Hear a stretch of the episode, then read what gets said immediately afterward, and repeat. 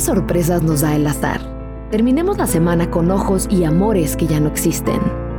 Hasta que el sol irrumpe calladamente y derrama su amarillo resplandor a lo largo de la sierra, conforme la corriente del viento me arranca lágrimas del ojo izquierdo.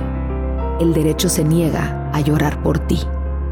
No me crié en el campo, no tuve un río al que escribirle poemas, no tuve el río que mi ahora ex amor sí tuvo, y tal vez sea esa la razón por la que no estamos juntos. Él siempre tuvo río en los ojos, yo no. No sé qué reflejan mis ojos, no sé hacia dónde mirar, dónde poner la perspectiva. Tampoco sé qué vengo a buscar.